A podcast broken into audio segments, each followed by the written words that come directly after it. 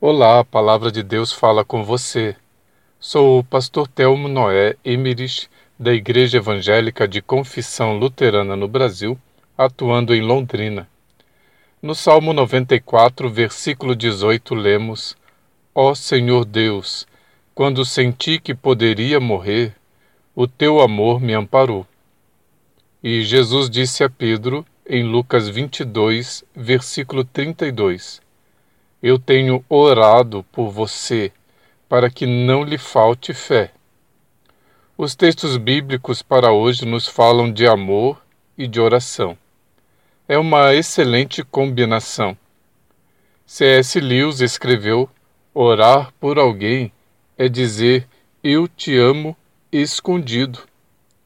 É amar sem ser visto, sem plateias ou aplauso. Orar é fortalecer o outro, é abraçá-lo invisivelmente. Jesus já demonstrou o quanto nos ama vindo ao mundo, nos ensinando como viver e morrendo em nosso lugar. Por amor a Pedro, Jesus orou por ele. E por amor, Jesus continua intercedendo a nosso favor, conforme podemos ler em Romanos 8, 34. Deus nos ampara, porque nos ama. A oração é demonstração de amor. E Jesus nos chama também a participar desse grande ministério que é a intercessão.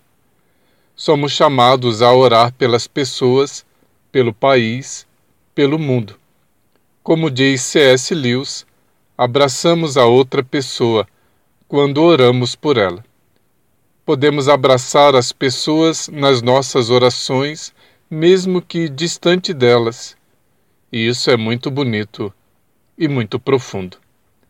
Lutero escreveu: Orar é a obra mais primorosa, por isso é tão rara que usufruamos deste privilégio que é a oração e entendamos que ela é serviço de amor às pessoas. Em muitos momentos, me senti carregado pelas orações. Que bom que você e eu podemos orar um pelo outro. Oremos juntos o Pai Nosso. Pai Nosso, que estás nos céus, santificado seja o teu nome. Venha o teu reino.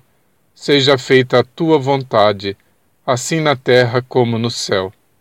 O pão nosso de cada dia nos dá hoje, e perdoa-nos as nossas dívidas, assim como nós também perdoamos aos nossos devedores. E não nos deixes cair em tentação, mas livra-nos do mal, pois teu é o reino, o poder e a glória para sempre. Amém.